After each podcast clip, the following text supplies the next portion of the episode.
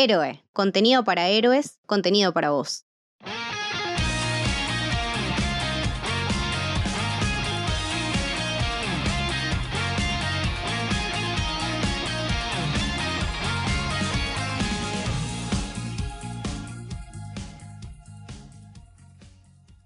Bienvenidos y bienvenidas al Camino del Samurái. Mi nombre es Mili y hoy estoy con Dalmas de Bacast para hablar nada más ni nada menos que las reveal de Evangelion. ¿Cómo estás, Dalmas? Hola Mili, bueno, un gusto estar acá presente en el Camino del Samurái. Este, la verdad, muy contento por reeditar un episodio que habíamos hecho con Lucas eh, y Camito en Camino del Héroe. Sí, totalmente. Eh, Dalmas ya estuvo en el camino en el episodio de Evangelion, que lo pueden encontrar sin ningún problema.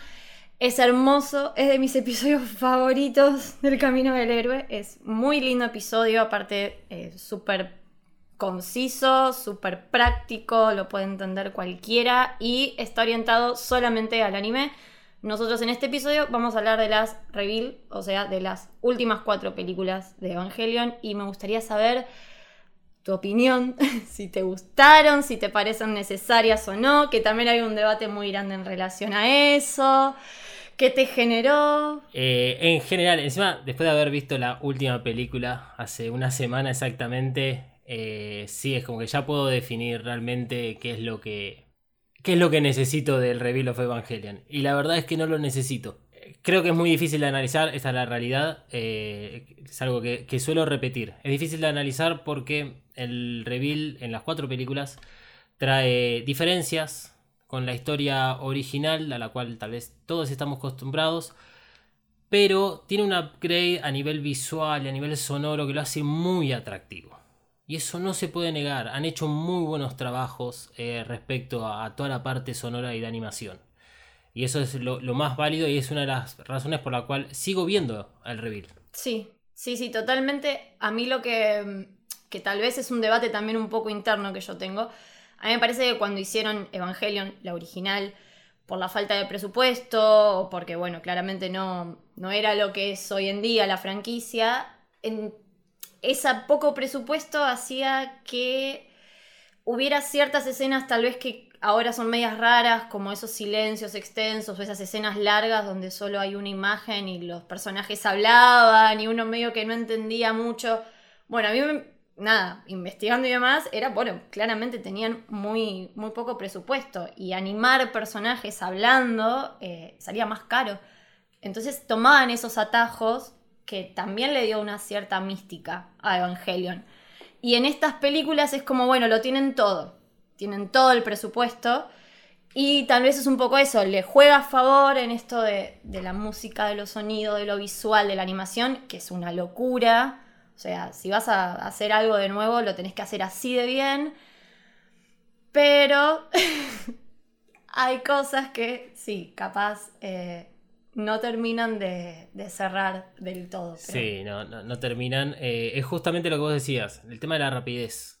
Eh, previo a que salga la primera película, Hideaki Anno puso ahí en la web de Evangelion, que hasta ese momento más o menos lo usaba tipo blog, eh, puso una carta para todos los fanáticos diciendo qué iba a pasar con Evangelion. Y dentro de una de las razones que dio por el reveal fue esta necesidad de atacar a un público nuevo, joven, que tal vez había dejado de consumir anime, especialmente a partir del tiempo en el cual dejaban la secundaria. Porque para más o menos 2007, 2006, 2005 tuvo picos negativos el consumo de anime. Venía en bajada. Recién a partir del 2010 allá en Japón empieza a subir nuevamente y ahora está en picos que han doblado lo mejor de, su época. Entonces Hideaki Anno lo que proponía era una forma de reinvención de la animación japonesa con el reveal. Yo no sé si lo hicieron, creo que me falta muchísimo todavía conocer a través de, digamos, de Evangelion o de los otros anime que hay en Japón, a ver si realmente es así, de que había un descenso en el consumo, que no había buenas obras, pero la realidad es que Evangelion siempre sube la vara. Y eso no hay con qué discutirlo. Totalmente. Sí, sí.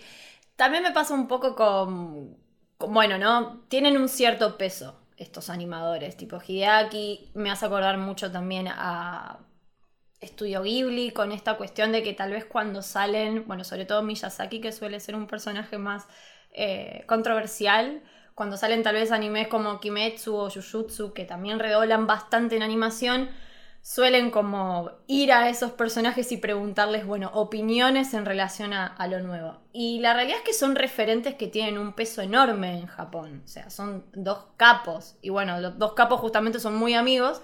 Eh, datos, son muy, muy amigos. Eh, yo en la última reveal vi bastante eh, influencia de un poquito de ahí en la primera hora. Em, a mí me gustaron, me gustaron. Eh, creo que las tres primeras me gustaron mucho, la última no me gustó tanto, pero en sí creo que están, están bien, las tres primeras cumplen. Leí también que había mucha crítica en relación a la primera porque es muy rápida, que es verdad, es muy rápida. Eh, pero bueno, es como para mí es más que nada un resumen del anime, te pone medio en contexto. Sí, no creo que se puedan entender las reveal sin haber visto el anime. Para mí que te perdes como de muchas cosas. Y sí entiendo esto de, bueno, la hizo para la nueva generación, como para que se entienda más. No sé, salió un poquito mal, no sé si se entiende más o qué. Bueno, tal vez es como la generación a la cual apunta, debe estar también media fallada. Eh, las tres primeras son muy polémicas. La tercera más que nada. Eh, esa es la que se gana todos los enemigos. Pero es la, mejor a, consideración personal. La primera película es como un gran resumen del anime. Sí, y, si ves eso igual no entendés Evangelion. Eh, no, no, solo sucede de forma rápida, sino que se olvidan de que existen personajes dentro de esa historia. Y solamente vos podés llenar esos agujeros al haber visto el anime. Eso es algo contradictorio porque em, se supone que Hideaki Anno lo que estaban tratando de desarrollar era una nueva historia, partiendo desde el mismo punto de partida que el anime, que el manga, que el juego, que todo el resto de las otras cosas, como para mostrar otra vez el mismo camino de siempre, pero que tiene un final alternativo. Eh, o en todo caso, hacer válida la teoría del loop, si es que existe. Pero se, ve ahí en las películas los problemas de producción que, tuvieron. Eso ya de por sí está en, la primera película, está presente eso. En la segunda es más notorio cuando agrega nuevos personajes. En la tercera termina siendo todavía más notorio. Porque es como que parece que las dos primeras las hicieron, eh, digamos, sí, estaba Hideaki Anno dando vueltas por ahí, le hicieron sus súbditos. directores, digamos, de ahí de estudio Cara. Y eh, la segunda, bueno, ya Hideaki Anno es como que hubiese empezado a meterse. Y en la tercera es donde se mete más. Eh, es muy difícil saber qué pasó en la producción, porque Estudio Cara es muy cerrado. Sí, es de él la productora. Claro. Es uno de los fundadores. Es el fundador. Es el fundador. Porque él lo que hace con eh, Estudio Cara es fundarlo para hacer el reveal al separarse de Gainax, que le había hecho un juicio. Y eh, entonces es como también una forma de decir, yo me separo del lugar donde me hice famoso, este es mi camino, hago la mía, con todo esto nuevo, ya teniendo toda la plata del mundo. Hizo un montonazo de cosas eh, dentro del estudio, pero eh, es, es rarísimo su comportamiento. Ahí yo les recomiendo que vean eh, Profesional, un documental sobre Hideaki Anno, que salió en NHK, la cadena de televisión japonesa. No está disponible para ver en ningún servicio de streaming, pero se consigue fácilmente en torrent, lo van a conseguir y es muy interesante. Tiene un poco de spoilers de la última película, pero lo recorre a Hideaki Anno cuatro años durante la producción de la última película. y ahí vos empezás a entender un poco qué es todo Evangelion. Porque Evangelion tiene una gran parte de como el alma y el corazón de Hideaki. Es imposible de despegarlo. Y se hace muy difícil analizar Evangelion sin analizar Hideaki. Claro. Sí, y aparte, es de público conocimiento y todos sabemos que em, la, la historia arrancó porque fue la manera que tuvo él de canalizar su depresión. O sea, la historia es la historia de él y de cómo superar una depresión. Entonces es obviamente súper personal. A mí las cosas que más me gustan de las películas es la, justamente, más allá de las teorías que se pueden generar, de los simbolismos que son súper interesantes y de todo lo analizable y demás, creo que lo que más emociona justamente son, eh, nada, ver a los personajes interactuar, ver el recorrido de Shinji, yo qué sé, me parece que la depresión que maneja él en la última película, más allá de que ahora hace un meme lo de Shinji subite a leva o Shinji deja de llorar. Lo sé, la última película es como, hey, es un niño de 14 años que no está comiendo, que está tirado, que ningún estímulo lo llena. Eh, y me parece que es, bueno, es el chabón en plena depresión. A mí siempre esa fue la parte que más me gustó de, Evangelion, como tal vez la parte más, eh, no sé si emocional, pero sí de la psicología de los personajes, que después lo ves plasmado en las peleas y en todos los simbolismos y demás. Y antes que me olvide, para los que no saben por qué lo mencionamos antes y tal vez quedó como medio colgado, y vamos a intentar de que esto sea entendible para todos, lo que decíamos lo del loop es que supuestamente hay una teoría de que las reveal son un loop que se repite constantemente. O sea, la historia de Evangelion es, vuelve a empezar. Es como más o menos como, como la última de Matrix, que se explica un poco eso. Claro de que la historia vuelve a empezar, por eso las dos primeras, que por lo que yo tengo entendido, las dos primeras siempre fueron planeadas para que sean más similares al anime y las últimas dos están totalmente despegadas, pero por eso también tienen cosas en común con el anime, porque la historia es la misma, supuestamente, con cambios. ¿no? Y con esta cosa de, de que es un poco interesante eso también, porque es como, bueno, el humano tropezando con la misma piedra constantemente. Eh, ahí te lo, te lo vinculo con, con, con Hideaki Anno, eh, y esto de la depresión que vos decías. Eh, Hideaki Anno tuvo dos episodios depresivos bastante severos, de cuatro años cada uno más o menos. El primero antes del anime y el segundo fue posterior a Enos de Evangelion. Y se puede entender también el reveal como una nueva forma de superar ese segundo periodo de depresión, que además a él lo sitúa en una etapa de su vida muy diferente a lo que fue antes del anime. Una de las principales diferencias es que ya estaba casado.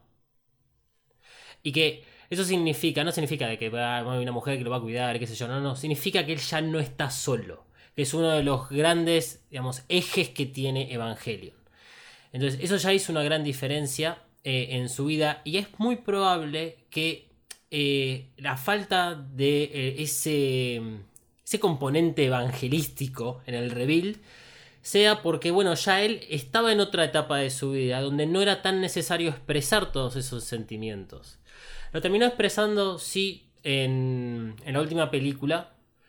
En la tercera película hay un poco, hay un equilibrio, se puede decir, eh, que cuando hablemos de la tercera vamos a hablar específicamente de ese caso, pero hay más un equilibrio en toda esa, esa, necesidad. Es, algo que además se estaba pidiendo mucho. Pero después está el otro componente de Hideaki Anno, que tiene que ver con Estudio Cara. El estudio, como cualquier otra empresa, tiene que mantener empleados, pagar la luz, el alquiler y todo eso. No evadir impuestos. Sí, sí. Entonces está la parte económica. Y ahí es donde el Reveal dijo, bueno, usemos el fanservice. Y funcionó. Muy bien. Bueno, eso es un tema polémico que es lo que menos a mí me gusta de todas las reveal en general. Eh, a mí me parece que todo, esto obviamente es una opinión personal, pero todo lo vinculado a la sexualidad o a lo que se le puede decir fanservice, que no era fanservice para mí en el anime original, estaba en pos de algo que tenía un significado y un porqué. No sé, por ejemplo, la escena de Shinji con Rei, la icónica escena donde él se cae encima de ella. La original para mí es una escena súper incómoda de dos eh, preadolescentes incómodos. Eh, no es algo como ni gracioso ni... Es incómodo, se siente incómoda.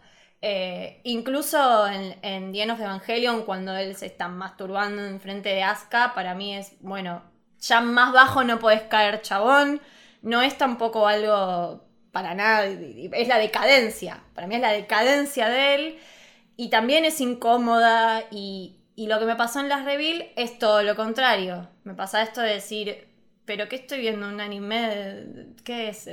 ¿Rama y medio? ¿Qué? que de repente se ríen de estas cosas. Sí, eso me chocó muchísimo. Bueno, hay una principal característica que tiene el reveal que no tiene el anime. Y es que el reveal es un shonen.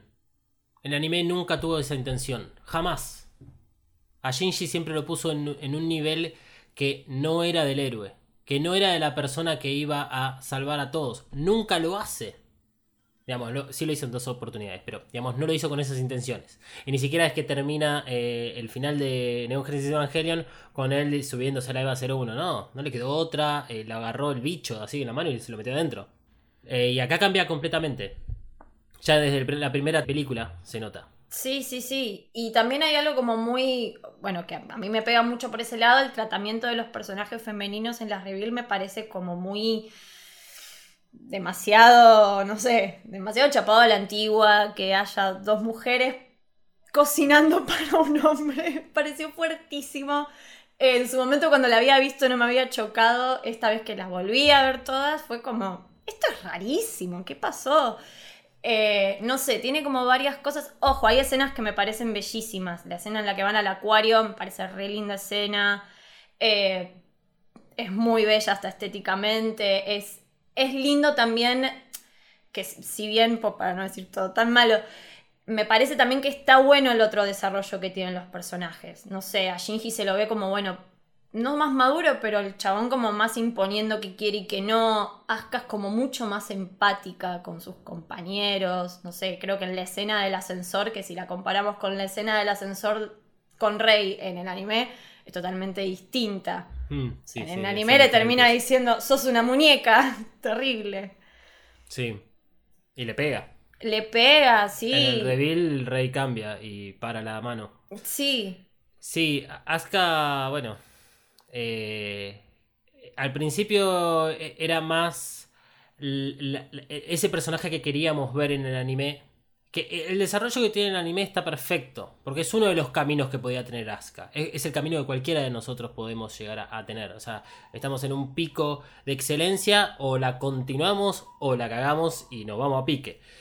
Eh, y, y Asuka está muy bien presentada. Creo que es el mejor personaje del reveal. Cómo lo presentan. Eh, con la música del estilo Superman. eh, literalmente llegando del alto con su Evangelion roja. eh, destruyendo en nada de tiempo. En milisegundos al ángel. Y cae perfecta. Y demuestra quién es. Y después lentamente se termina por diluir su personaje cuando vamos a la tercera película porque no entendemos nada. Y ahí es donde decimos, pará, ¿qué pasó entonces con Asuka? ¿Por qué la metieron dentro de la EVA 03? Y ahí es donde está el tema. Ahí eso fue un conflicto en la producción.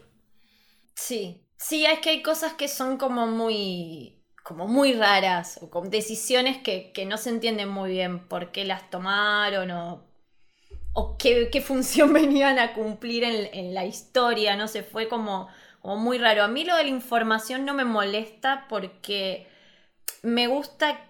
Bueno, que ya si bien podemos empezar un poco más a hablar de la primera reveal, que es la que veníamos diciendo que es más o menos, la primera sería como más un resumen de los primeros episodios del, del anime, con algunas diferencias, pero más que nada es como un resumen de, esos primeros, creo que seis episodios por ahí. Em, pero la información está dada muy a los ponchazos, muy a los ponchazos. Y la diferencia es que ahora los personajes tienen esa información que antes no tenían. En la original de Evangelion, digamos que nadie sabía por qué estaban peleando, como que no, medio que no sabían muy bien quiénes eran los ángeles, qué estaba abajo todo de Nerv, no sabían quién era Lee, nada. Y en esta se da como más a los, bueno, nada, Shinji ya tiene la información de quién es, de qué está haciendo, por qué. Eso me parece que es un poco más a favor de la película, de bueno, no, no tiene el, el, el el tiempo es este y hay que llenar esto. Eh, a mí me gustó la primera, no sé a vos. La primera, con el tiempo, la empecé a dejar de ver. Ajá. Eh, al principio me gustó, obvio, porque eh, o sea, es un buen resumen de los primeros seis episodios, es casi lineal lo que sucede. Y esos seis episodios, si los querés ver en anime, es medio pesado. Porque tenés dos episodios dedicados al dilema del erizo. Mientras que en el reveal el dilema del erizo sucede en una conversación entre Misato y Risco arriba de una aerosilla. Creo que son 20 segundos de pantalla. Y es cierto, en una película tenés que ser más rápido para explicar ciertas cosas. E incluso a nivel artístico me gustó mucho cómo resuelven toda la escena de Toshi que le pega a Shinji y después la devolución, que es simplemente una imagen estática del movimiento de los dos y un golpe en seco. Y eso es Evangelion. Y, eso también es Evangelion. Entonces, cuando vos ves la primera decís, ok, esto me están mostrando lo que ya conozco con las partes que, que, vamos a explotar, que más que nada las peleas, la parte de toda la nueva animación y aquellas cosas que vos ya sabes, las pasas por encima. Fenómeno. Pero si haces la práctica de ver esta película como si no hubieses visto el anime, y la verdad es que no es una buena película, porque no entendés nada. O sea, realmente tenés muchas eh, dudas que se, que se, empiezan a generar por más de que te, te muestran más información. Pero automáticamente la cabeza siempre está conectando todos esos puntos con la información del anime. Entonces, eh, hay cosas que no quedan bien en claro. O sea, creo que todo lo, lo mejor que tiene es la batalla final, la aparición de Yashima, donde pelean contra el sexto ángel, que es Ramiel. A Ramiel lo hicieron como siempre tendría que haber estado. Es impresionante lo que hacen con ese ángel. Pero para eso hace la película directamente con ese ángel. Claro. Sí, el, diseño de los Sebas y el diseño de los ángeles, y eso es alucinante. Me encantaron. Eso sí me gustaron en, en todas. Capaz lo que extraño un poquito en los Sebas es que acá son muy humanoides y eso me. No sé, no estaba tan acostumbrada. Estoy como más acostumbrada a lo. Nada, lo otra cosa como más mecha. Eh, claro. Extrañé un poquito más esa cosa. Que si bien en Evangelion siempre se jugó un poco con esa idea, bueno, del orgánico, del mecha, de si es humano o no, extrañé un poquito más eh, esa cosa de, bueno, más, más retro, capaz. Sí, son, están mucho más estilizados. Súper, re finitos. Sí, sí, sí, eso es bastante raro. No sé si tendrá que ver con que es más fácil hacer muñequitos de Evangelion para después vender, pero. pero la verdad eh, no, no sé. No, debe tener que ver con, sí, cuestiones de diseño de los personajes y de las, de las Evas. Eh, o de la animación. Yo había eh, leído por ahí, no sé si vos acordás o, no, a mí me parece que, que tiene sentido, como que la idea de Hideaki de empezar con las reveal así como el, anime fue él plasmando su, depresión y más que nada también como una crítica a, esta cultura otaku que el otaku en Japón no es lo que es el otaku acá en Latinoamérica, que es el fanático del manga del anime. El otaku en Japón suelen ser personas realmente con... O sea, el que se le dice otaku es algo muy ofensivo porque son personas con patologías que a veces no salen de las casas, que están como encerrados y obsesionados con algo como que también era medio una crítica a, eso y con el correr de los años vio que su producto se convirtió un poco en realidad en un icono de eso y la idea de las reveal era un poco, bueno, no, criticar esto y decir, bueno, esto no es Evangelion. Que para mí por algunos lados medio que, que salió medio del tiro mal, eh, pero bueno, no sé, como que la idea estuvo ahí, las ganas. Sí, yo diría que el tiro en realidad le salió bien. Como que eh, apuntaron medio afuera, pero a último momento giraron y vamos, por los muñequitos. Me gusta comparar al reveal más que nada con Star Wars, digamos. Me gusta comparar en general Star Wars con Evangelion porque tienen como muchas similitudes respecto a, hacer una franquicia que al principio no parecía estar destinada a serlo. El hecho de cómo se hicieron populares o cómo ganaron más plata, porque Evangelion no gana mucha plata con el anime termina ganando más que nada con Enos de Evangelion cuando la rompe y con muchos de los muñecos y todo el merchandising que, tiene. Eh, entonces, eh, en algunos aspectos siempre cuestioné al, al reveal como es el lugar donde van a salir los muñequitos. Y sí, me parece que, que ya está, ya pasó el momento del Hideaki Anno rebelde eh, en la época del anime en los de Evangelion de pelearse contra esa cultura, porque tal vez puede haber sentido que él creció o que es un viejo ya de mierda, o simplemente, bueno, ya está, yo hice lo que pude. No soy culpable exactamente de esto, de, estas cosas, o sea, voy a tratar no contribuir. Bueno, pues con el reveal para mí contribuyó bastante. Claro, es que termina siendo parte. eh, bueno, si vamos a la segunda, reveal, eh, que ya, porque la primera es más que nada el, resumen de eso. A mí me choca mucho en el final, cuando Shinji la pelea por Rey, su manera de expresarse es como devolvémela. Eh, habla como si fuera un producto casi. Tiene como esa cosa de extraña, esa aura medio de cómo trata el personaje de, Rey y en general el tratamiento de los personajes femeninos son medio raros. A mí me chocó muchísimo eso. Pero bueno, no sé. La 2 a mí me gustó mucho igual también. Es de las que más me gustaron de las cuatro. A, mí también me he pasado mucho tiempo con considerando que es la mejor, que es la que más me gusta. La verdad que en el último año, eh, encarando con Evacas todo el análisis del reveal, eh, viré a que la tercera es la mejor, pero no deja de, de parecerme fascinante la número 2. Eva 2.22 me, me- o sea, me agarró en algún punto de mi vida nostálgico, porque me pega por la nostalgia, lo puedo, puedo sentir en mis venas con solamente ver la intro de, de esa película. Eh, y, y, y no lo puedo explicar. Entonces, bueno, la voy a seguir criticando, pero es la película que sí o sí pongo. Si tengo que hacer un rewatch de Evangelion, probablemente ponga el final de la 1 para ver la batalla con Ramiel y seguramente la 2. Puedo ver de vuelta la 2 antes de pasar a la 3. Y tal vez es la razón por la cual soy muy crítico con la 1. Porque para haber hecho la 1 arranca directamente con la 2. Entonces por eso es que a la, a la 1 le había puesto un 4. La 2 para mí es, es hermoso. Este, que es donde empieza ya a ver ese cambio. Pero al principio decís, wow, me presentan al personaje de Marie. Qué personaje que decís, wow, eh, necesito conocer más de ella. ¿Qué hace en una base en el, digamos, en el Polo Norte? Está Kashi hablando en inglés, eh, pero hay rusos. Eh, se escapa un, un ángel que es la primera vez que lo vemos, que es el tercero, entonces el anterior por eso era el cuarto, acá está el ángel que faltaba. Hay un montonazo de interrogantes, un Evangelion completamente diferente al, al resto. Y de repente la historia continúa exactamente igual, todo pa- pasa más o menos lo mismo. Al final es distinto, está bien.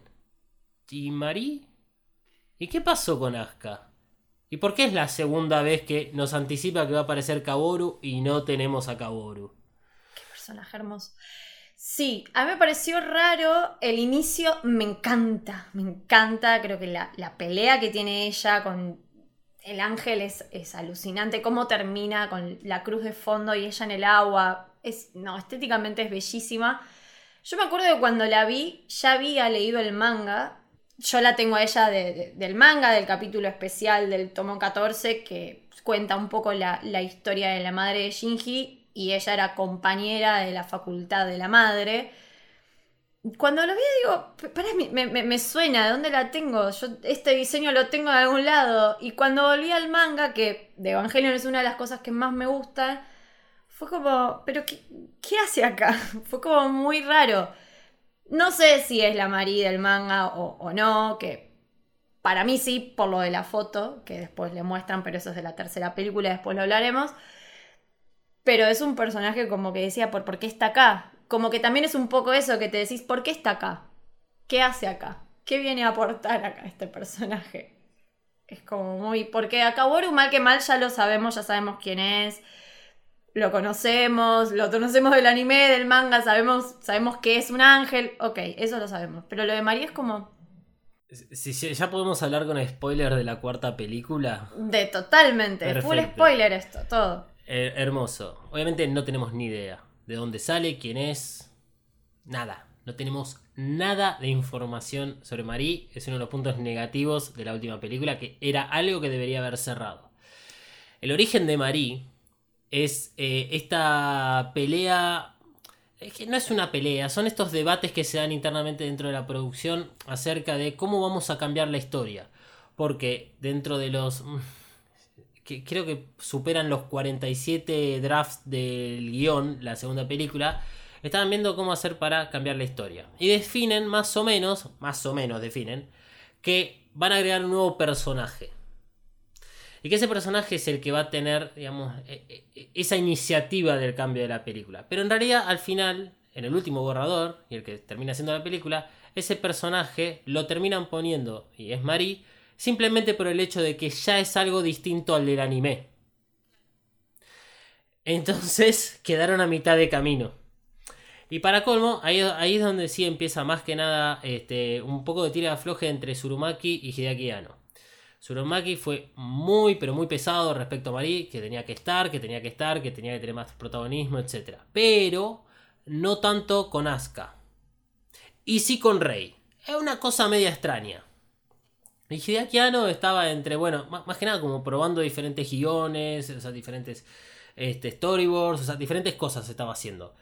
Y terminan, digamos, eh, coordinando que, bueno, lo que vamos a hacer es, al personaje de Asuka lo vamos a cambiar, lo vamos a poner dentro de la EVA 03, que no tiene sentido, hay una entrevista de Hideaki Anno que habla de ese momento, y como que no tiene mucho sentido ponerlo ahí, y que le iban a dar mucho más vuelo a Marie eh, en vez de a Asuka. Para la tercera película ocurre algo similar y eh, Hideaki le gana la pulseada a Surumaki para que no se desarrolle tanto Rey.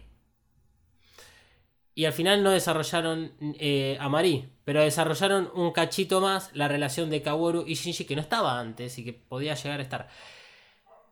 Acá es donde vemos realmente el problema que tiene el reveal, que es que no tenía ni idea cuál era el punto de llegada. O sea, para 2008 2009 que sale la película, 2008 en Japón, 2009 Blu-ray, no tenían ni idea. Ni ellos sabían quién iba a ser ni quién. Ni ellos sabían. no tenían ni idea. Eh, eso se nota justamente con estas decisiones y el cambio rotundo eh, en la tercera película. El, cambio de las decisiones que, más se critica es la de Asuka porque eh, es como que tiene saña con ese personaje. Es que por algún motivo les. O sea, decidieron dañarla. O sea, toda la escena es bastante agresiva, mucho más agresiva que la del anime. Que, qué sé yo, Logore siempre garpa. Pero hay un. Hay realmente como una hazaña contra ese personaje.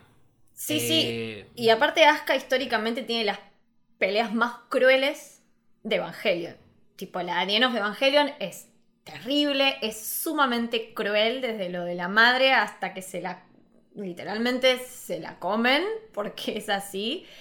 Y siempre tiene las peores, las peores peleas. A mí de la segunda reveal, ese tipo plot twist que te quieren vender medio de, ah, mira quién va a ser el nuevo niño elegido. Ah, no, pero no es él al final, ¿eh? No va a ser como el anime.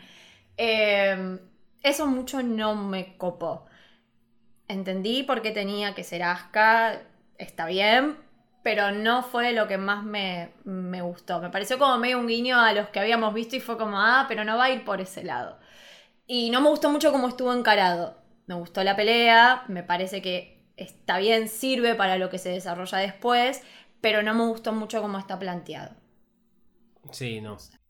No, eh, e, e, ese es el punto más flojo que tiene la película. O sea, viene muy bien desde el comienzo, con la intro, con la EVA 05 Después llega la EVA 02. Tenemos toda la escena del acuario, que es perfección pura. viene Previamente tenemos el amanecer en Tokio 3, cuando toda la ciudad se va levantando y van a trabajar, van a estudiar, todo, la, musicalización es perfecta. Eh, llega ahí a la... O sea, igual pasa el anterior ángel, pero cuando ya llega al ángel número 9 a Bardiel, donde toda la situación de la EVA 03, ya ahí pega un bajón Insisto, no se entiende, no se entiende. Una de las mayores diferencias de esa escena con respecto al anime es que Shinji sabe quién es la que está dentro. El anime no sabe quién es, lo cual hace que todo sea mucho más crudo. Acá sabe todo Shinji y aún así se rehúsa a pelear. Y vos decís, bueno, a ver, ¿por qué se está rehusando a pelear? Puede tendrá sus motivos, parte de la historia, pero para hacer todo más literal, Vamos a hacer que el Dummy System le trabe las manos a Shinji en los controles y que sea él el que ahorque a su amiga, que sabe quién es. Y todo eso decís, ¿qué está pasando acá? Musicalizado con una música feliz, o sea, totalmente opuesta. Cosa, esa es una de las decisiones que no, logro entender. Que en el final eh, se repite un poco lo mismo, con la música final, que la escena es muy linda, la escena final tratando de salvar a Rey eh, es muy bella, pero la música también es como que va en un registro totalmente. Es un registro más parecido al de Shinji. Sea, como que yo entendía que era como, bueno, te están tratando de vender de que Shinji por fin va a ser el héroe, por fin va a salvar, y después no salva a nadie. No es el héroe blanco que todos queremos que sea. Eh, es que bueno, ahí está el tema. Y otro de los problemas que tiene la película número 2. Porque eh, se puede tomar de forma totalmente literal el cese del tercer impacto, por lo cual se gana la denominación del casi tercer impacto. O sea, es... Bueno, vamos a dejar en duda realmente qué pasa. vamos a fijarnos después, tenemos más o menos unos cuatro años para sacar la tercera película. Entonces vamos a fijarnos cómo pegó la escena final, a ver si Shinji realmente puede llegar a ser el héroe o no. Eh, vamos a ver qué dice la gente, qué opina sobre Asuka, ah, porque Asuka, bueno, se muere no se muere, pero queda internada a la mitad de la película, faltan 45 minutos de película y ella no existe.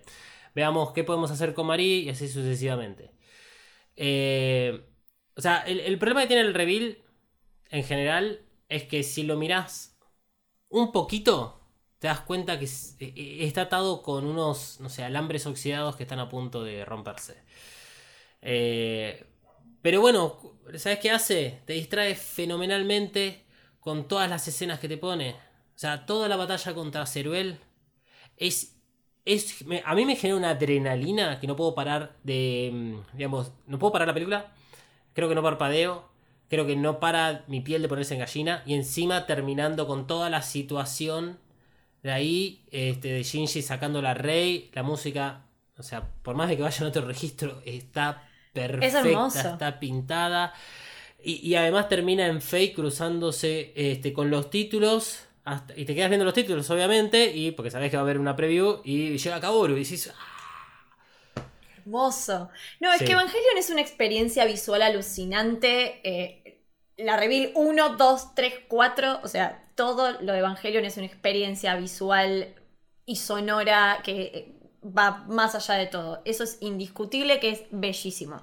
A mí la escena del acuario, ya la nombramos 80 veces, pero la escena del acuario es, es increíble. A mí me encantó y es un poco eh, lo que también quería, que tal vez es como vos decías, lo de Aska, de bueno, es lo que la gente quería de Aska. Yo también era un poco lo que quería de Rey. Esto de nada, de una Rey que, que, fuera más humana, que hablara, que se expresara. Si bien lo hace en pos de un hombre en las películas, que bueno, en fin, puede ser un poco discutible, me parece un personaje que tiene mucho más crecimiento. Y eso está bueno, que es como, bueno, tiene, bueno, sobre todo en, que ya llegaremos, pero en la 4, y crece por ella misma en la 4, no crece con alguien al lado. ¿no? Crece con sus compañeras de trabajo, demás. Pero digo, es como lindo eso de que, bueno, empezó a tener eh, vida. Sí, eh, pero, ahí, volvemos al maltrato a los personajes femeninos que no se ven con ninguno de los otros. A Asuka prácticamente la matan dos veces en el reveal. O sea, porque en la, en la segunda película em, vos, más o menos te muestran como que está internada. En ese sótano todo rojo. Está bien, en la tercera vemos que está viva. Pero al principio vos te quedas con la idea de que tal vez la mataron o no. Entonces eh, decís, ok, la dañaron severamente te muestran esos daños con el parche, este, con todo el entry plug del lado izquierdo, todo con vendas. Eh, vemos la cuarta, que se vuelve a repetir lo mismo. O sea, lo mismo que pasa en la 2. Agarramos a Rey, y Rey, que tiene un buen crecimiento en la 1 y en la 2, que vos decís, esta Rey me gusta, espero que realmente sobreviva, que se convierta en la Rey 3 del anime, que la Rey 3, o sea, que sea en realidad más como una combinación entre todo lo que aprendió, eh, toda la iniciativa que tuvo y que evolucione eso. No, ¿qué hacen? Ya está. En la 3 no está más. Volvamos desde cero. Totalmente. Y en la 4 le explotan literalmente la cabeza. La cabeza. Es que es un poco esto de caer en lo fácil de que la muerte del personaje femenino es la motivación del personaje masculino. Cayeron en lo fácil porque es lo fácil, es decir, no necesitamos ya de, eso, podemos encontrar otras, eh, no sé, otras variables. Pero sí, a mí eso es un poco lo que también me, molestó, más allá de que, bueno, también Asuka Yo a mí me pasó en la primera Asuka, la extrañé un montón, no me acordaba que no aparecía y era como cuando aparece. Fue como, ah, claro, boluda, no aparece en la 1. Eh, y sí me gustó más el desarrollo que, que, que tienen en, en la 2. Porque si bien en el anime entendía por qué Asuka era como era, a veces me chocaba un, un poco. Eh, sobre todo, bueno, que ya lo mencionamos, pero la icónica escena de Asuka y Rey en el ascensor, en el anime me parece que tiene como otro, otro efecto. En la reveal es un poco más naif, pero está bueno porque ella es más reflexiva. Cuando habla con Misato también es como todo un poco más de... Bueno, sí, entiendo que puedo confiar en otros. un Sí, poco más. Lo que ocurre en la escena esa, previo a subirse a la EVA 03, es que eh, tiene una reflexión como muy apurada para su personaje. O sea, llega Sí. muy rápidamente a esa conclusión y, y de forma contraria, que está hablando acerca de, de esa como maduración, de entender, del crecimiento, te tira, ay, pero tengo un Black Suite que es medio, este, ay, visible, y qué sé yo, y que... esto-". Es decir, pero me acabas de arruinar todo lo que acaba de decir el personaje. Sí, es lo que hacen. Bueno, vez- pero hay que vender muñequitos con el nuevo traje. hay que vender muñequitos, hay que vender muchos muñequitos nuevos, que están bárbaros y me encantaría tenerlos todos. Sí, Todos. o sea, todos, o sea, soy así de crítico con, con Hablamos de la cosas, envidia, ¿eh? Pero, y por supuesto. Eh, pero, si, si seguimos, o sea, hablando de personajes femeninos, vos decís, bueno, Rey, eh, eh, Asuka, son los, los protagonistas. Olvidémonos a Mari, por favor, por un rato. Misato queda completo, o sea, queda muy poco desarrollada. Risco desaparece completamente. Maya también. Yui, Maya. Maya. Yui, que es el personaje principal del anime, que está presente desde el primer episodio, que está presente hasta el último segundo de los de Evangelion, no existe. Les quitaron todo protagonismo.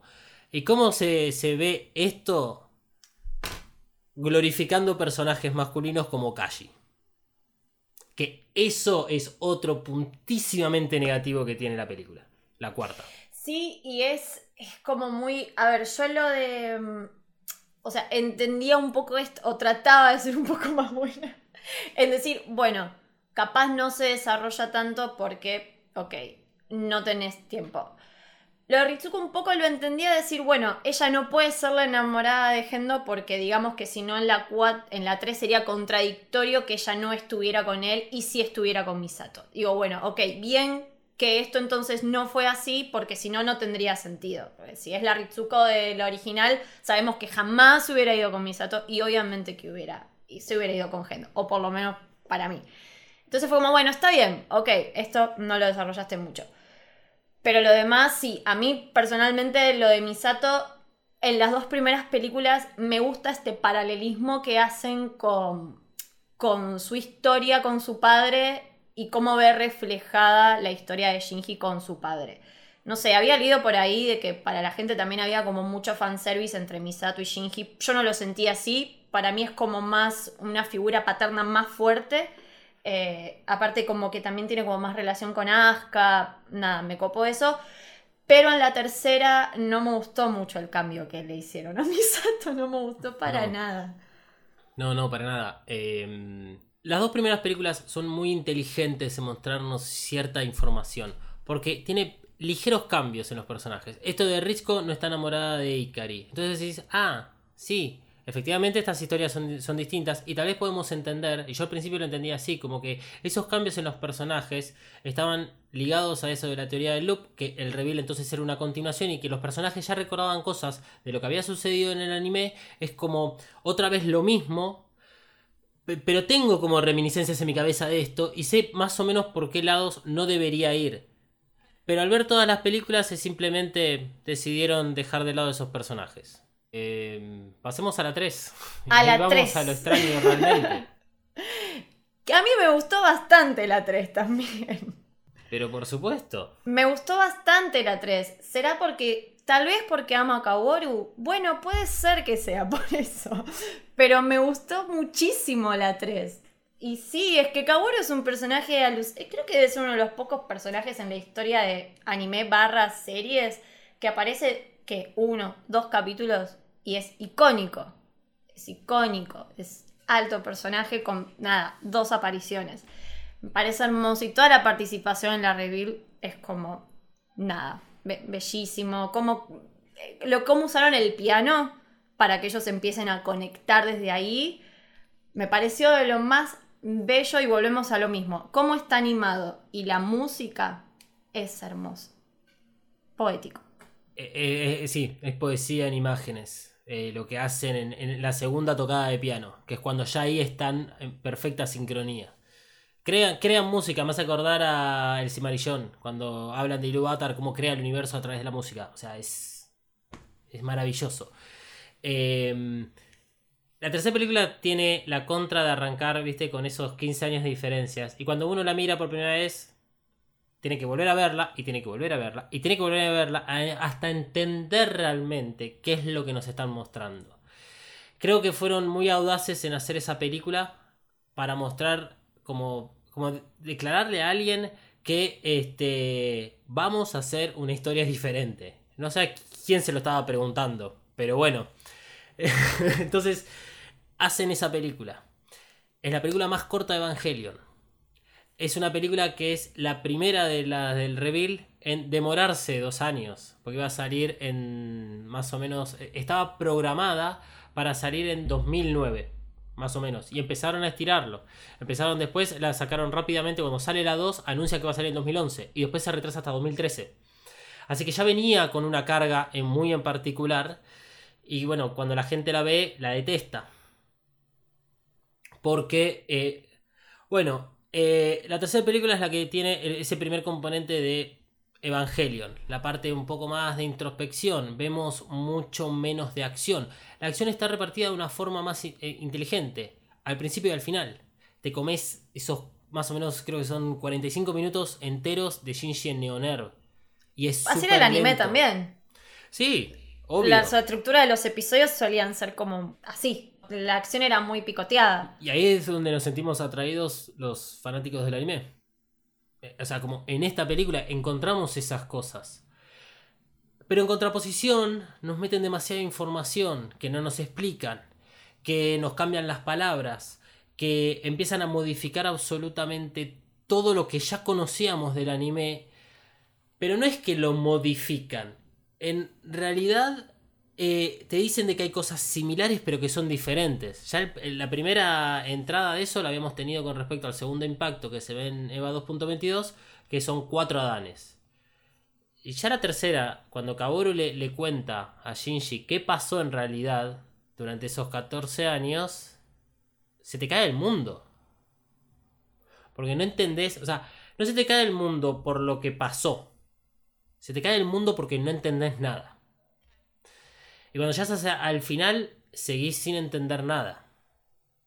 Entonces, la película termina también siendo bastante angustiante. Yo creo que debe ser una de las pocas películas que puede transmitir emociones tan eficientes como esa. Sí, para mí la, la tercera es muy triste. Es una de las películas más tristes, creo que de las cuatro es como una súper depresión. Bueno, tal vez también es un personaje en plena depresión y ahí en mal, en una crisis terrible. El chabón dormido durante 14 años de repente despierta, nadie le explica nada, nada de lo que era es, pensó que salvó a alguien y en realidad no salvó a nadie. Tal vez la escena en la que Kaboru le muestra, eh, che, mira, esto lo hiciste vos, este desastre lo creaste vos, o sea, el mundo ya mm, no hay mundo. Eh, me gusta el contraste con la 4 cuando él ve la aldea y el amigo le dice, bueno, hay cosas malas, pero también pasaron cosas buenas. Y mira acá a la gente que está bien. Eh, o sea, en la 4 encontré como más, eh, por paralelismo, me gustaron más esas dos escenas. A mí la 3 me gusta mucho, creo que vuelve un poco, si bien es totalmente distinta, vuelve un poco más a los orígenes de esto de la, bueno, los personajes más ensimismados. El manejo de la información, no sé, me, sí, como esta cosa rara de no se entiende nada. Bueno, Evangelion no es para entender un poco, también es un poco más para sentir, para entenderla en el debate y en el hablar y en el compartir, pero sí, tiene también como esas cosas eh, medias extrañas. Yo buscando y buscando, tipo, no entendía por qué había tantos Evas rojos por todos lados tirados sin cabezas. Era como, ¿qué son? Como que había leído como que en realidad eran las personas que no habían llegado a evolucionar cuando había sido el casi tercer impacto, entonces quedan ahí en forma de Evas. Bueno, no sé, todo como muy, muy extraño. Es que es muy extraño. eh, y a contraposición de las dos anteriores, eh, esta película no tiene la información masticada. No te la dan literalmente para que la leas. Entonces, eh, si estas películas estaban orientadas a un público más joven, ese público joven es el que es el, más hater de, esta tercera película. Y el público viejo como nosotros, la adoramos. Porque es lo que queremos encontrar. Queremos encontrar, no teorías, sino queremos encontrar esos sentimientos, entender qué es lo que está pasando. Y la clave para entender la tercera película es que está, eh, digamos, escrita, un poquito mal presentada por algunas escenas, pero está escrita desde la visión de Shinji. Desde esa como incertidumbre de, pero yo hace 30 segundos estaba en modo Dios rescatando a mi amiga. ¿Dónde Claro. está mi amiga? ¿A dónde está mi amiga? ¿Viste? O sea, te, te- te- te pasa eso. Y donde considero que eh, hay escenas que no deberían estar.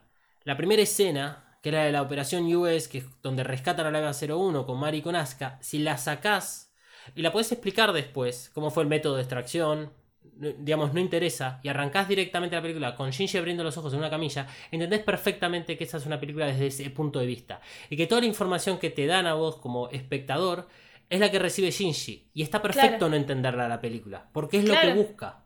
Estamos en. es- nosotros somos él. Sabemos lo mismo que sabe él. Estamos igual de perdidos en toda la película como él está perdido en toda la película. Sí. Y lo otro que le falta es la necesidad de remarcar que Shinji por lo menos entiende de que sigue con esa cabeza de un nene de 15 años, 15, 14 años. Eh, y eso es fundamental, porque todo el resto creció. Él es el único que no creció. Entonces, está bien que, no tenga rabietas, que no entienda lo que le sucede al costado, que no se- sepa discernir si Rey Q es o no su amiga, si la salvó o no. Él está toda la película convencido que es ella y que por algún motivo no lo recuerda. Como autoconvenciéndose de. Bueno, tiene Sí, que ser. porque Shinji está buscando toda la película encontrar esos puntos comunes. No es casualidad que vuelva a Nerv. La decisión no la toma simplemente porque eh, Rey Q apareció en la Eva Mark 09.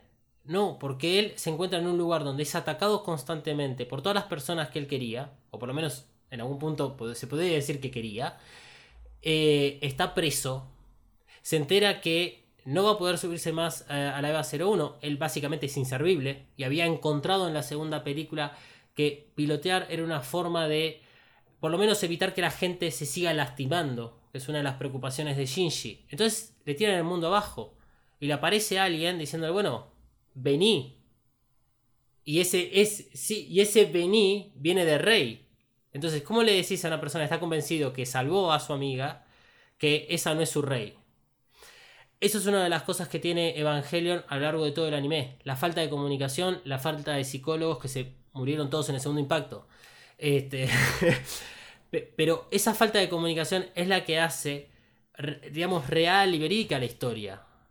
Y, y acá se vuelve a encontrar esos puntos comunes. Y Shinji regresa a Ner porque le dicen que vamos a Ner, vamos al lugar en donde vos sabés que vas a estar bien. Mal porque es un lugar conocido donde la pasa mal, pero mejor malo, malo conocido que bueno por Conocido conocer. que no, no por conocer. Entonces, todo lo que hace Shinji es clarísimo, va con el personaje, va con la situación, con todo.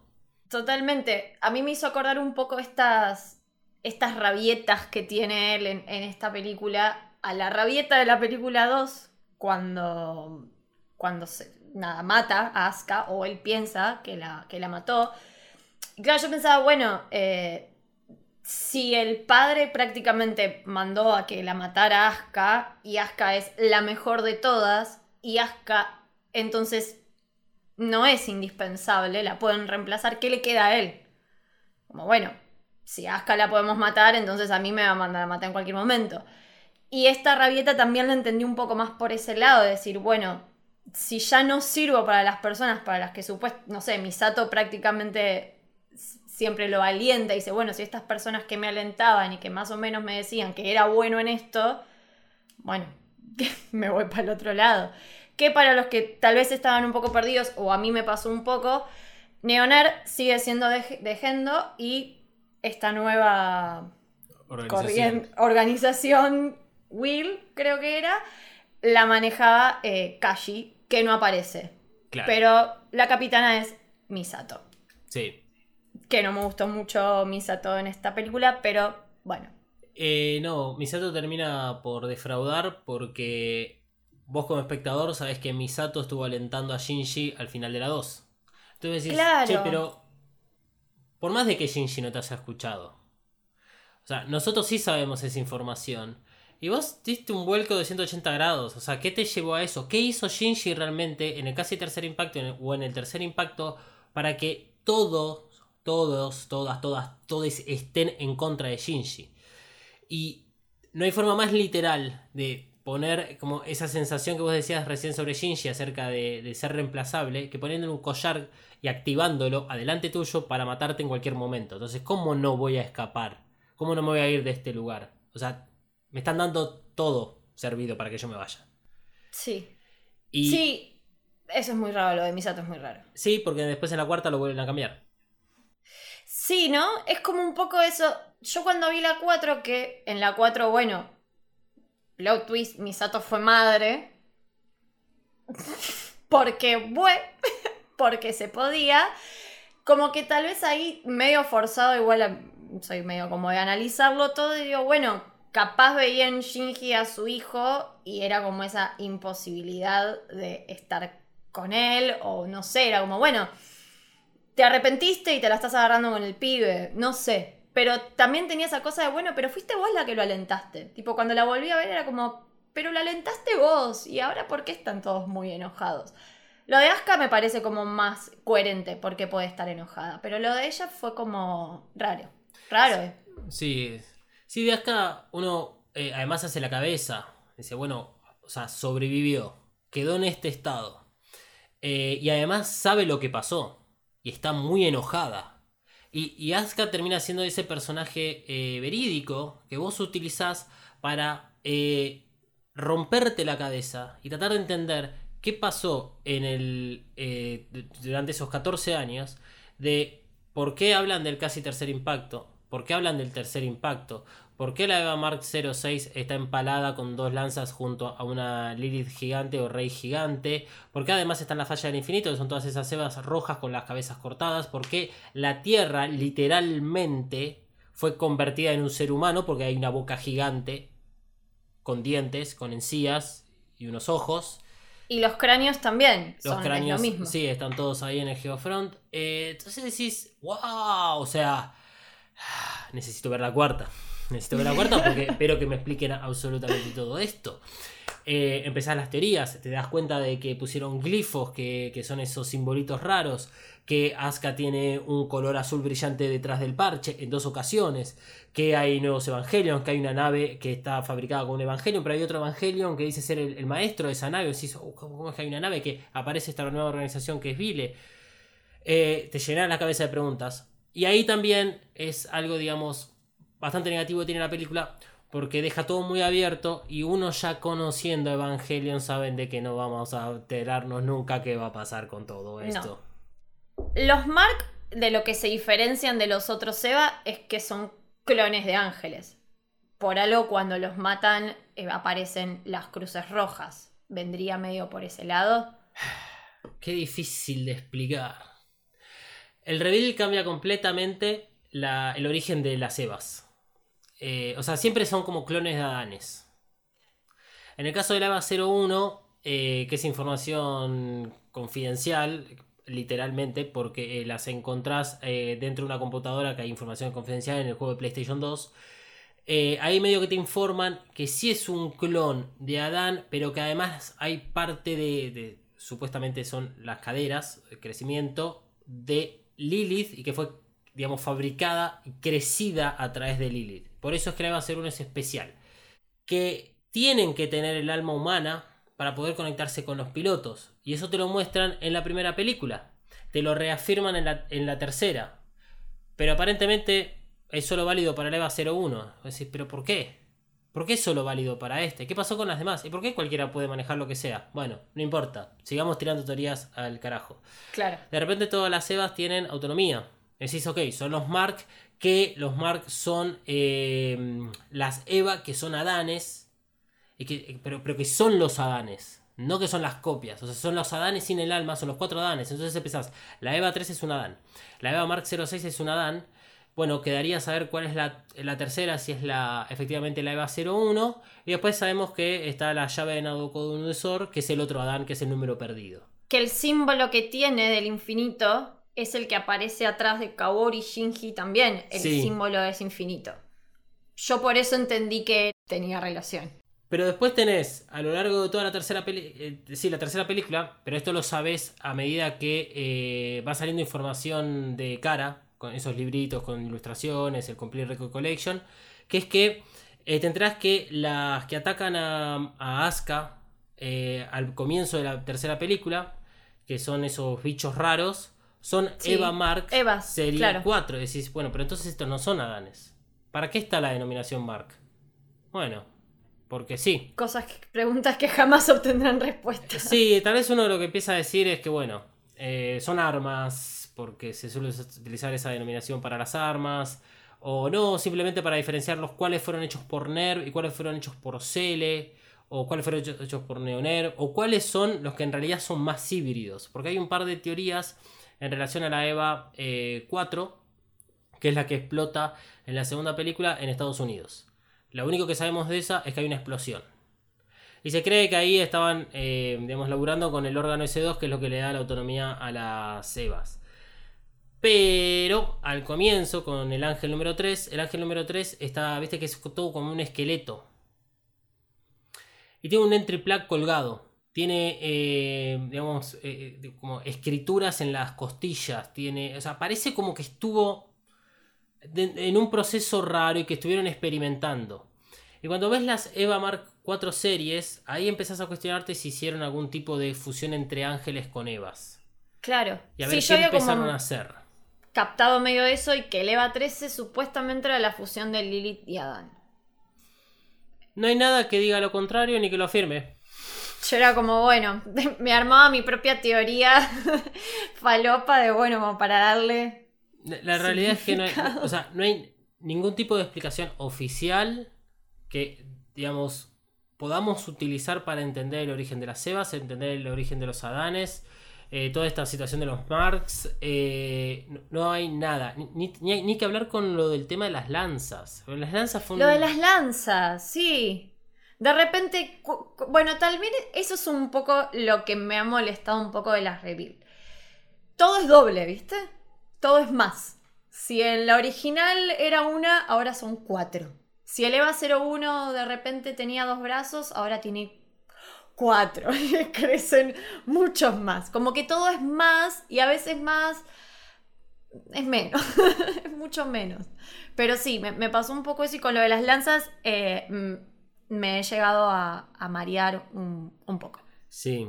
Y mm, por suerte la 4, o sea, lo, lo que nos facilita es qué cosas no tenemos que prestar atención de la 3 porque nunca las van a explicar o porque no Claro. importan. Entonces Sí. termina siendo más fácil y disfrutable la tercera película. Eh, porque eh, es verdad, uno se termina mareando muchísimo con todo eso que pasa en el casi tercer impacto. El tercer impacto, y en definitiva, la verdad es que no pasó nada. No, no pasó nada realmente, no pasó nada problemático. Claro, claro, sí, sí, sí. Nada, nada. Tal vez lo que también tienen estas películas es que, capaz no, pero siento que en algún punto también trataron de dejar contentos al fandom de los videojuegos, al fandom del manga, al fandom del anime de los 90, al fandom de of Evangelion. Sí. Como que tiene muchas referencias a distintos, porque por lo que sé los videojuegos también son como otro mundo y tienen un montón de otro tipo de información. El manga también va para otro lado totalmente distinto, sobre todo el final, que es más parecido al de esta película, hasta ahí. Entonces como que también es un poco eso, como bueno, dejamos contentos a, a todos. O usamos esta info de cada cosa y armamos esto. Sí, sí, sí. Eh, sí, se, se- se- es que se notan esas cosas. Sí, eh, Sí, se sí. notan y eso te saca un poco de la realidad. Eh, la tercera película es la que menos me saca de la realidad, desde la animación, como por tal vez estas cositas están menos nota- notorias. El hecho de que Marie no esté en gran parte de la película habla muy bien de la tercera película. No, no- tengo un odio personal con Marie, es un odio personal con la decisión de haberla puesto, porque es un personaje que no aporta nada. No, no, no. Y una de las cosas que más molesta es que canta todo el tiempo y está feliz. Y no puede ser que sea la única persona feliz en todo Evangelion. No puede ser. No hay Bueno, explicación pero aunque sea- para eso. No. Bueno, pero. No sé. Me tenté. Em, me, me, me, me he tentado, perdón. Me, Qué fuerte. me niego a creer que hay una persona feliz en Evangelion. No, bueno, en la escena que le dan la foto a Shinji y se. También que es un guiño muy fuerte al manga. porque es un guiño muy fuerte al manga? A mí no me jodan. Y se la ve, o sea, si buscan la captura, que está en todos lados, o después la ponchamos en Twitter, no pasa nada. Se ve claramente que está la mamá de Shinji con Shinji, ahí de refilón Gendo. Y se la ve a Marie claramente porque son los anteojos de ella, aparte. Que en el manga la que le regala esos anteojos es la mamá de Shinji, de hecho. No se los regala, ella se los roba, ella se los que. Bueno, en fin, más o menos vendría a ser así. Pero más que eso, como más. O sea, es un personaje más para teorizarlo que de lo que aporta en sí en, en la película. Si ya vamos a la 4, que podemos ir pasando a la Reveal 4, que salió hace muy poquito, está en Amazon Prime. Igual en Amazon Prime creo que están todas, pero bueno, el estreno lo tuvimos eh, por Amazon Prime. Y tampoco suma, aporta Sí se pone Marí, pero tampoco aporta mucho en esta. No, la verdad es que no. Eh, es inexplicable la fascinación que tiene Marie con Shinji. Eso es uno de los problemas que hay con este personaje. Porque si, si, si vamos realmente a los minutos de pantalla que comparten, Marie y Shinji se conocen por primera vez en la terraza del colegio de Shinji, que es en EVA 2.22. Se- que son un par de segundos, porque María aterriza, habla por teléfono, agarra el este, paracaídas y se va. Solamente lo huele y dice que ese chico es especial. Ok. Siguiente escena que comparten es ella dentro de la EVA 02, ya destruidísima, que lo agarra Shinji, le muestra la destrucción de Ceruel ahí en el Geofront. Intercambian un par de palabras, que digamos lo que son mínimas, porque en realidad lo que más le afecta a Shinji es ver el estado y ver cómo Ceruel se morfa a la EVA 00. Entonces ahí se baja Shinji y no se ve nunca más con Mari. Shinji queda confinado dentro de la EVA 01 durante 15 años. Cuando despierta, prácticamente seguimos todos los pasos de Shinji dentro del Bander, que es la nave de este, Vile, y se va a Neoner. El otro momento donde comparten eh, un milisegundo de pantalla es cuando Mari agarra la EVA 13 y eyecta el plug. Pero no hablan. Y en la cuarta película, lo que te. Lo que, no nos muestran, así que no podemos andar imaginando cosas que suceden fuera de pantalla.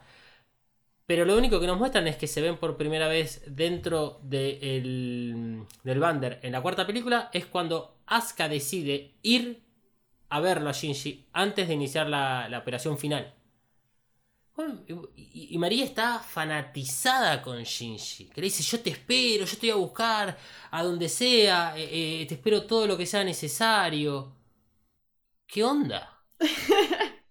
Y esto es otra cosa que se puede, eh, más que nada, de vuelta, es un personaje más para teorizar que otra cosa. Para los que leímos el manga más o menos la tenemos por ahí, que ojo, en el manga es un capítulo, tampoco es que es un personaje con desarrollo y es un capítulo especial, ni siquiera es nada, no, no tiene mucha más relevancia que eso. Podemos decir, bueno, no sé, flashó obsesión con la madre de Shinji y ahora ponele que se encariña con él. Pero de vuelta, es el personaje femenino en pos del personaje masculino, sin un porqué esta vez. Y en Evangelion nunca pedimos respuestas, porque no le vamos a exigir respuestas. Pero las respuestas que no nos dan Eva- Evangelion siempre son como coherentes dentro de su mundo. Esto ni siquiera tiene mucha coherencia dentro de la propia lógica que genera. O sea, es como. No hay, no hay por qué. Lo mejor que tiene el anime es el desarrollo de los personajes.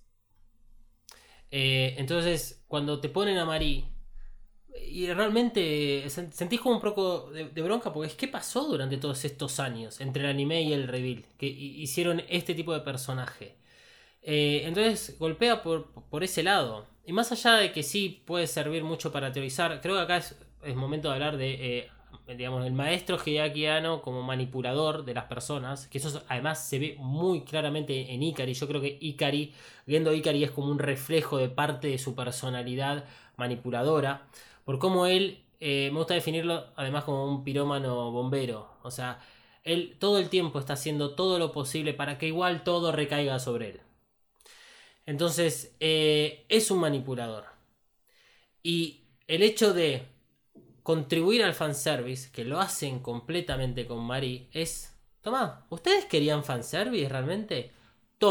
Y, no te vamos a explicar nada de todo esto. Y todas las otras cosas que, pusimos ahí misteriosas, todas alrededor de Marie, nunca te la vamos a explicar. En todo caso, puedo llegar a considerar que así como Enos de Evangelion tiene una presencia muy fuerte en contra de esa cultura otaku, en contra del tema de que los fanáticos se hicieron propiedad de la obra de Hideaki Anno, decir, ¿sabes qué? Te vendí este personaje que al final no sirve para nada.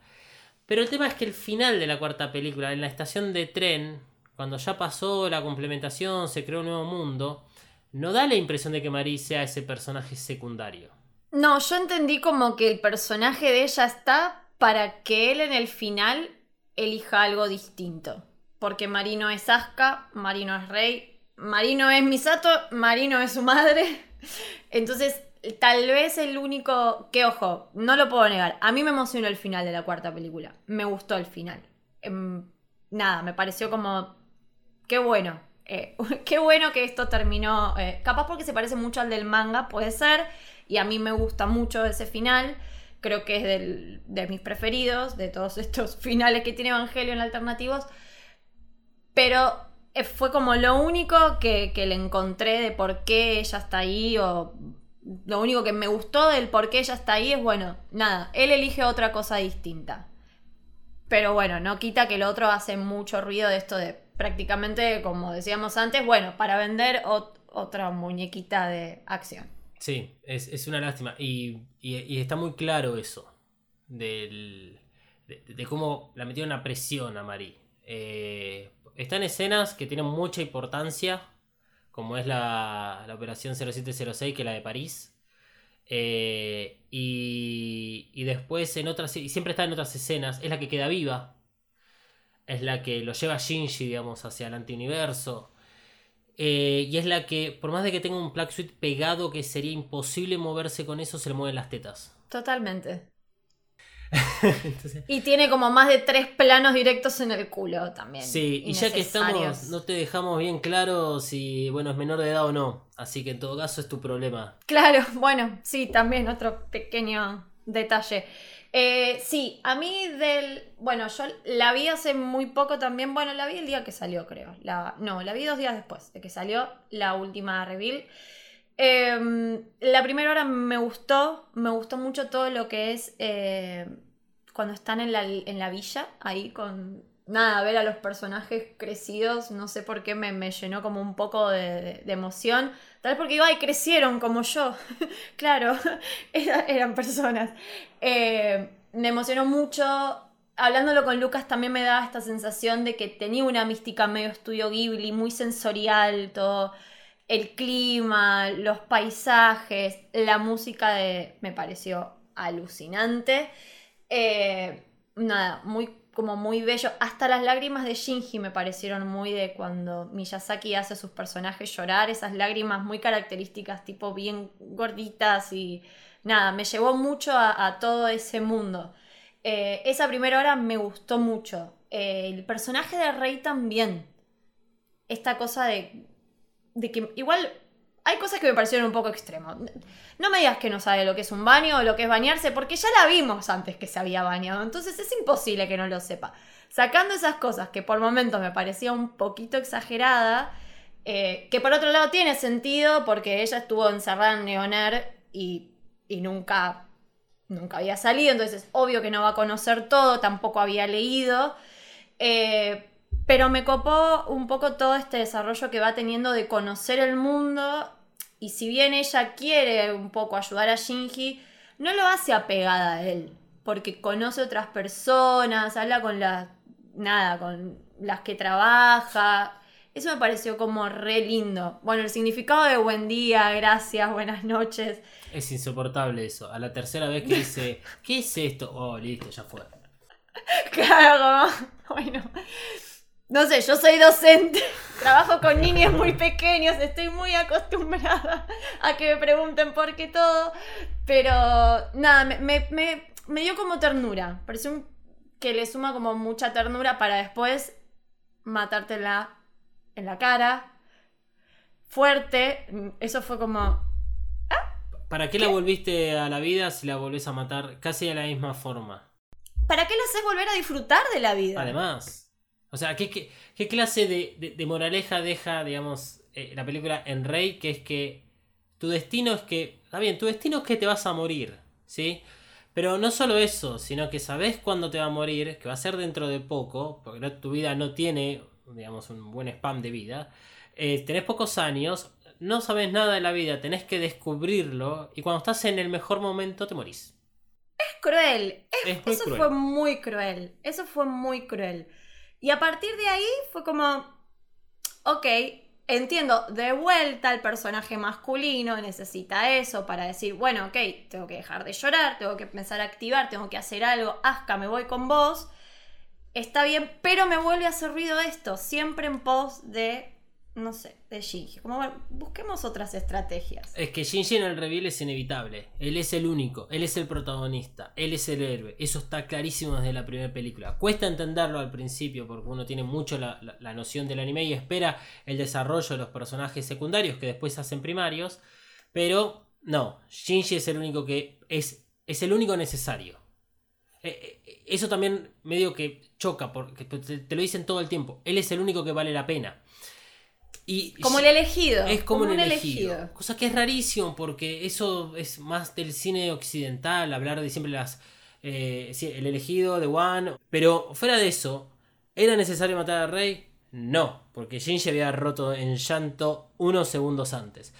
Lo que necesitaba era que le digan que a pesar de lo que haya sucedido en el casi tercer impacto, en el tercer impacto, y a conciencia haber iniciado el cuarto impacto, sabiendo cuáles son las consecuencias ahora de, generar un impacto, él está totalmente deprimido y aislado porque él lo que cree es que todo el mundo está enojado con él, por lo que te muestran en la tercera película. Entonces, si bien no- no se muestran de instantes, él ya está bloqueado. Y lo único que hace Rey es acercarse varias veces, pero ya lo último le dice, che, mirá, viejo, que acá todos te queremos. A pesar de tus fallas, todos te queremos. Y ahí es donde él cambia, rompe en llanto. Un llanto que es re válido y re necesario. En el anime nunca tuvimos un llanto de Shinji. Tan lacrimógeno. Exactamente. Y que pase dentro de la villa, como vos decías, con toda esa mística Miyazaki. Ah, ojalá Hideaki Anno siga animando y vaya por ese lado. Eh, no está animando igual él, pero bueno, que tenga sus Y ideas. dijo que no, que quiere hacer cosas más live action, me parece. Sí, es- eso es cierto. Ya está metido en dos proyectos de live action. Sí. Eh, y sí está cansado de la animación. pero es, es, es, es eso que decís, pero loco, lo estaban haciendo tan bien. Son esas pequeñas cosas que son, son las que rompen a, a la cuarta película y que, por lo menos a, a mi parecer, el reveal por estas faltas es que él no va a tener el mismo peso en la historia que el anime con Enos de Evangelion. En Enos de Evangelion, el anime es una historia, es una historia que es completamente actual 25 años después, va a ser actual 60 años después. El reveal no va a ser, puede, podrá quedar ahí en las bibliotecas de lo que fue una muy buena animación. Yo tengo captura de pantalla de las, todas las películas para usar a veces de fondo del celular. Tengo dos monitores con dos fondos de Evangelion diferentes. eh, o sea, me encanta. Pero lo, lo único que hace es dejarme un sabor amargo. Fue como un suceso también. Un suceso para los fans. Hmm. Un suceso cinematográfico. El hecho de esperarla, de ver, de. Fue más como un suceso, pero no sé si ha eh, alcanzado las expectativas, aunque me parece que en general sí, la gente estaba muy contenta. Ojo, a mí me gustó, repito, me gustó mucho el final que, que le dieron. Eh, la cuarta película es un final y punto. Sí, Y por suerte Sí, que sí. también es así. Porque ne- eh, muchos necesitamos sacarnos esta mochila de 20 años. Eh, sea, de, la espera. O sea, E- Evangelion es cansador para el fanático. Hoy en día no. Hoy en día ya no es cansador. Pero aquellos que eh, el anime no, lo, no se conseguía. O lo tenías que ver a la madrugada en tipo Locomotion o Animax. Que después tenías que conseguirte los VHS, los CDs truchos. Eh, fue, todo un- una carga. Que después ya para el reveal, otra vez los mismos, no puede ser que siga habiendo internet. O- ok, tengo internet, pero, o sea, lo cual hace el acceso un poquito más fácil. Pero ahí se empezaron a complicar las cosas con que eh, demoraban las películas, demoraban la tercera, demoraban, la cuarta la demoraron creo que cuatro veces. Está bien que la última, bueno, no, fue del todo responsabilidad de ellos, en realidad estuvieron muy responsables en demorarla. Pero, eh, este, o sea, es todo tan cansador. Es todo tan cansador eh, buscar esas teorías, tratar de entender. eh, eh, es, eh, eh, es mucho, es mucho. Y que sea un final y punto está muy bien y se celebra eso, por más que te guste o no te guste la película. totalmente. Yo soy de la generación de la que teníamos que esperar un año para leer un tomo del manga. Un año había que esperarlo el manga. Porque no era como ahora que, bueno, salía un capítulo cada un mes y lo leías ahí. No, no, no. Había que esperar que Iberea lo editara. Y un año por tomo era un perno. Eh, pero yo hace poco leí un comentario de una chica en Instagram X, de una página X de memes, que decía, la última película de Evangelion es como el abrazo de una persona que te quiere mucho. Y yo sentí un poco eso con el final, como decirte, bueno, va a estar todo bien. Ahora va a estar todo bien. Eh, eso es lo que más me quedó a mí también de la película. Evangelion es una franquicia, entonces siempre van a haber distintos puntos de vista. Como decíamos antes, bueno, el que leyó el manga, el que está más apegado al anime original o, a las películas o a las reveal o en los videojuegos. Es como que siempre va a haber distintos eh, puntos de vista. Para mí Evangelion se siente más que, o sea, está buenísimo todas las explicaciones que uno le pueda dar a las lanzas, a los Seba, a los Mark, eso está buenísimo porque, bueno, a los frikis nos interesa un montón, Eh, pero también es, me parece que es también un anime como muy sensorial, como muy desde lo emocional, que es imposible no entender o no identificarte con, aunque sea uno medio personaje por el crecimiento que tienen, por, por cómo se van ellos autoanalizando. Y creo que la reflexión final sería igual, hagamos terapia, todos, por favor, vayan a terapia. Sí, sí, sí. E- e- esa es una muy buena conclusión para todo Evangelion. Sí, si estás en duda, mira Evangelion y después anda a terapia. Es, Eh, sin duda. Sí, sí, sí, sí, la y creo sí. que no nos queda más nada. No, sé si hay la verdad que hemos cubierto para- todas las cuatro hemos películas. cubierto todo. Diría que en tiempo récord. Sí, ¿no? Sí. Así que bueno, gracias Dalma por eh, venir a charlar con nosotros. A vos, Miri, por recibirme en tu espacio, obviamente a Lucas, a toda la familia de Héroe, este, de la cual somos todos compatriotas y eh, oyentes. Realmente el episodio que hicieron en el Camino del Héroe de Evangelion es de mis episodios favoritos del Camino del Héroe. Cuando lo escuchaba en el 2019 no me imaginaba hoy estar hablando acá con Dalmas de Evangelion, por eso realmente para mí es un honor. Gracias. Y Dalma, si no querés hablar un poco de Bacás, que es un proyecto bellísimo. Bueno, Evacas eh, es un podcast análisis exclusivo sobre Evangelion. Únicamente hablamos de Evangelion, pero fue creciendo y entendiendo de que Evangelion era mucho más que el anime. Entonces, eh, eh, todo lo que esté relacionado a Evangelion va a ser analizado. Hemos tenido episodios en esta segunda temporada de Hideaki Anno que nada más cubrimos los últimos cuatro años porque es un episodio dedicado a ese documental. Después queda un montonazo de cosas más. Eh, con una ampliación incluso hablar de la esposa de Hideaki Anno que tiene una gran influencia, digamos, dentro de lo que es Estudio Cara. Eh, Evangelion es, es lo que es hoy en día por principalmente por su público y por digamos la gente que lo ha llevado a cabo que en parte es Estudio Gainax y en parte Estudio Cara, que son los que están todo el tiempo moviendo a la industria. Y una de las cosas más lindas que me dio Evacas es haber descubierto cómo Estudio Cara em, hizo todo un proyecto para sumar animadores eh, o historiadores o cualquiera que se anime a hacer anime que lo haga gratis dentro del estudio. Eh, y esas cosas las descubrimos haciendo Evacas. Hemos descubierto o sea, un montonazo de, gente nueva, otros colegas que hablan de Evangelion. Eh, hicimos una previa en Twitch para celebrar el, el estreno no, no, no, no, creíamos realmente que podíamos llegar a, compartir el estreno con todas las personas que gustan Evangelion. Era un objetivo que teníamos en 2018 cuando salió el primer episodio, eh, pero no creíamos que iba a ser posible.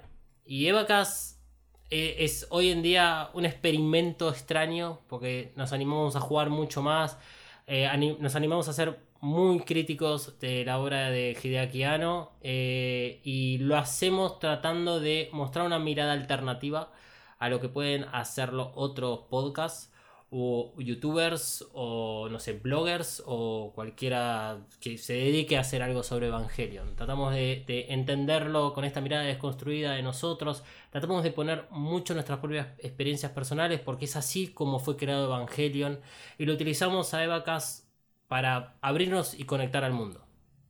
Así que, o sea, en resumen, si les gusta Evangelion y el, análisis, vayan a Evacas. Arroba Evacas-pod en cualquiera de las redes sociales. Ahí nos pueden encontrar. Genial. Antes de cerrar, le queremos mandar un saludo enorme, enorme a Guadalupe Arias. Gracias por sumarte, Guada, a la comunidad. Recuerden que pueden contribuir con la comunidad, son 200 pesos por mes, no es nada. Y si se suman, pueden entrar al Discord, que está buenísimo. Hablamos de anime, hemos hablado de la última de Evangelion, mandamos memes de cine, de Marvel, películas, de todo.